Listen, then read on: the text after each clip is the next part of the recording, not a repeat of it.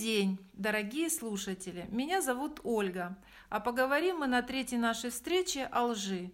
истинная правда нами уже обсуждалась с Алексеем Кондратовичем, автором книги «Сборник истин». И вот пришло время коснуться альтернативной стороны истины, неправды или лжи. И я хочу узнать на сей счет мнение Алексея. Что же такое ложь? Здравствуйте, дорогие друзья!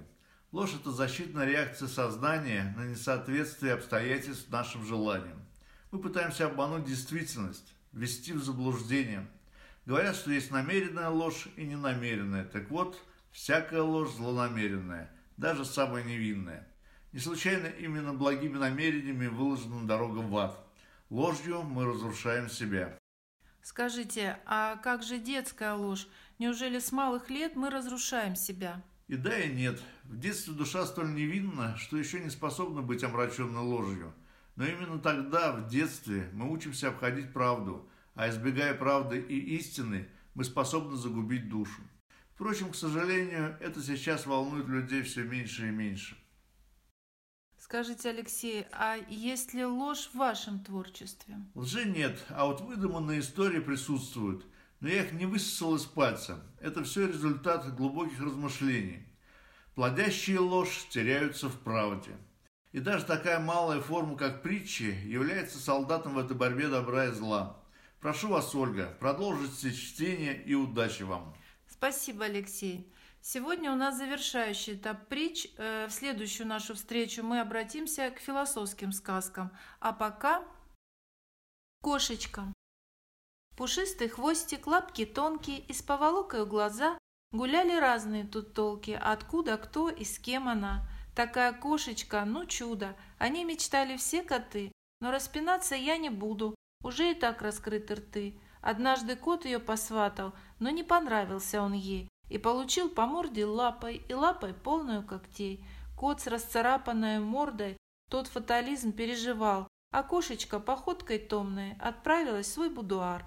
Мораль, как водится, такая. У каждой кошечки ей-ей, нас внешним видом привлекая, есть лапка полная когтей. Сумка и чемодан. Похвасталась однажды сумка, что в ней всегда всего полно. Меня простите, недоумка, но с ней согласен я на сто. Но чемодан иного мнения, себя считал куда важней. На сумку начал он гоненье, мол, мало места все же в ней. Другое дело в чемодане, почти все можно разместить. Вот только нужен он не ранее, чем мысль возникнет погостить.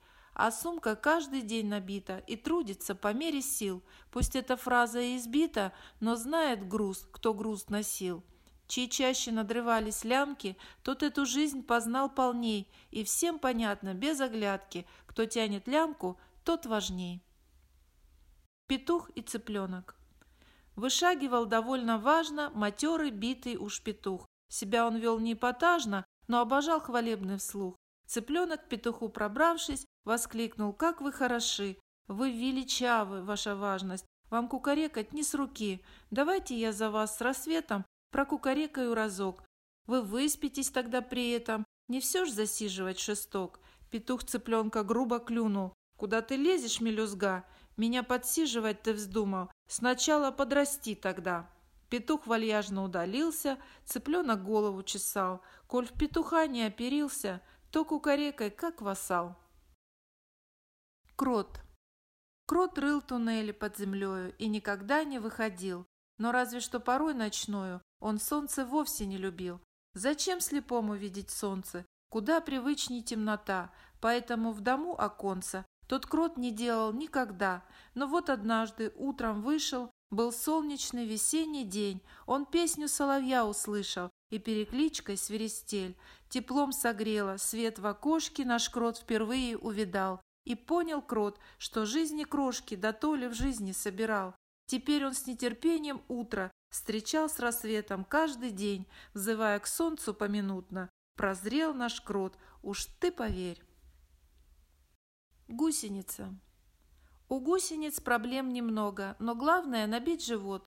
Конечно, если недотрога сама в чужой не канет рот. Так прозябала многоножка, листву сжирая по краям. Еще бы ей совсем немножко и залоснилась бы аж прям. Но куколкой обжора стала, а через несколько деньков уже в лесу она порхала среди листочков и пеньков. Чему же обязан воплощением наш бренный гусеничный мир, как оказалось, насыщением, пока над ним не воспарил. Воздушный шарик. Воздушный шарик раздувался, как только видел красоту. Себя же шарик тот стеснялся, быть сдутым как-то не к лицу. И вот однажды он красотку увидел и раздулся весь. Но кто-то тут поднес иголку и лопнул шарик, с ним и спесь. Нередко раздувая щеки, хотим мы выглядеть как он, но все усилия однобоки, коль дутый результат притом. Странный. Жил человек по жизни странный, всю жизнь под ноги он смотрел, труд вел, как водится, исправный, но так над жизнью не взлетел. Он удивлялся, что за странность, дорога четкая видна, но такова, к несчастью, данность, колдобина одна видна. Мечтал взлететь как можно выше, но все лишь грязь ногой месил, но оторвать свой взгляд он к крышам, наш странный, вовсе не спешил. И головы не поднимая, он жизнь по-своему прошел, но голова уже седая, а крыльев так и не нашел. Попрошайка Жил наглый старый попрошайка, цыганил деньги каждый день, просил униженно «подайте» и после напивался в пень. Его прохожие жалели и подавали кто что смог, а он ворчал, но еле-еле, мол, недостаточен оброк. Чем чаще он просил, тем реже ему вдруг стали подавать. Он возмущался, деньги где же, на что сегодня выпивать? И вот настал тот день несчастный, когда остался он ни с чем. Закон дан для таких негласный. Любой есть наглости предел. Акула и тунец. В кровавом бизнесе акула была всегда в своей воде. Не знаешь никогда, откуда несчастье свалится к тебе. И вот однажды в пасть зубастой попал упитанный тунец. Бывает жизнь порой опасной, непредсказуем и конец. Но та глотать его не стала, ну не голодная была. Лишь бок немного обкромсала и отпустила, вот дела. Тунец израненный убрался, урок от жизни получив. Живым он все-таки остался, но след зубов красноречив. Мораль. Бывает в чьей-то пасти свое спасение найдешь, но то спасение отчасти предупредить вас должен все ж. Глухой телефон. Все телефоны, как водилось, в раз отвечали на звонок. Жить в напряжении доводилось, но службу все ж справляли в срок. Но был и телефон молчащий. Никто не мог понять, зачем. Пусть случай этот и кричащий, но все случается для дел. Был глух тот телефон по уху. Не слышал он к себе звонков. Его давали тем в науку, кто нежелателен для слов, с кем не хотелось уж общаться, кто со звонками надоел, с кем нужно было попрощаться, в чем тот глухарь поднаторел.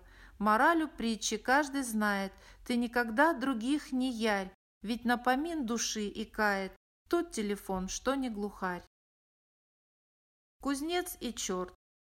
Угли в жаровне аж пылают, кузнец творит свой труд лотком, но с той поры сам черт икает, когда кузнец бьет молотком. А дело было недалече, всего лишь пару лет назад, Черт в кузню забежал под вечер, чтоб кузнеца поймать за зад. Подумал черт, вот эту душу, что кузнецу принадлежит, он в раз к себе деньгой присушит, когда богатство посулит. У кузнеца ведь труд тяжелый, а денег платят ерунда. Вот и отдаст кузнец с подковой за счастье душу без труда. Но просчитался черт наивный. Кузнец его же подковал. Язык у черта правда длинный, но кузнеца он не пробрал, а в назидание поучения мы скажем «черт его возьми», того, кто ценит насыщение, труда нелегкого стези. Генерал и свинопас. Жил генерал в своих хоромах, жил рядом с хлевом свинопас. Заботясь о своих утробах, один коньяк пил, бедный квас. Но, несмотря на разный статус, любили те поговорить о том, какой полезнее градус и кто любитель больше пить. Как генерал твердил упрямо, коньяк дороже и вкусней, на что пастух в ответе яро, полезней квас и с ним бодрей. Как переспорить не старались, всяк оставался при своем. И вот однажды все ж признались, что дело не в напитке сём, а всякий пил лишь то невольно, что мог позволить он себе. Кичился он напитком только, поскольку хвастался вполне. На самом деле все неважно, коньяк ли это или квас, пить свой напиток эпатажно, как генерал или свинопас. Ослик и морковка Жил ослик, добрый и смешной, упрям немножко был. Дружил тот ослик с головой и, в общем, не тужил. Но слабость у него была, морковку он любил. И, как водилось у осла, морковкой дорожил. Да все бы было ничего, но страсть, она есть страсть, а зная слабость ту его, легко врагу напасть. Поманит кто, туда идет, лишь дали бы морковь, но вроде бы не идиот, а лезет в лапы вновь. Терпение полна судьба, но есть всему предел. Сожрали бедного осла с морковкой, как хотел. Король и шут. Колпак с бубенчиком носил на шут проворный. Король носил корону короля, и вот поспорил этот шут придворный, мол, носишь ты, король, корону зря.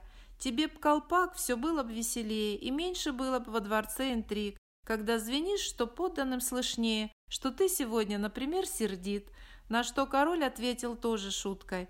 Тогда тебе корону подарю, и будешь ты за каждой прибауткой снимать ее в поклоне королю. А если нет, то голову сниму я, и близ дворца на кол я посажу, чтоб знали все, короне не ревную, и в колпаке шута я накажу.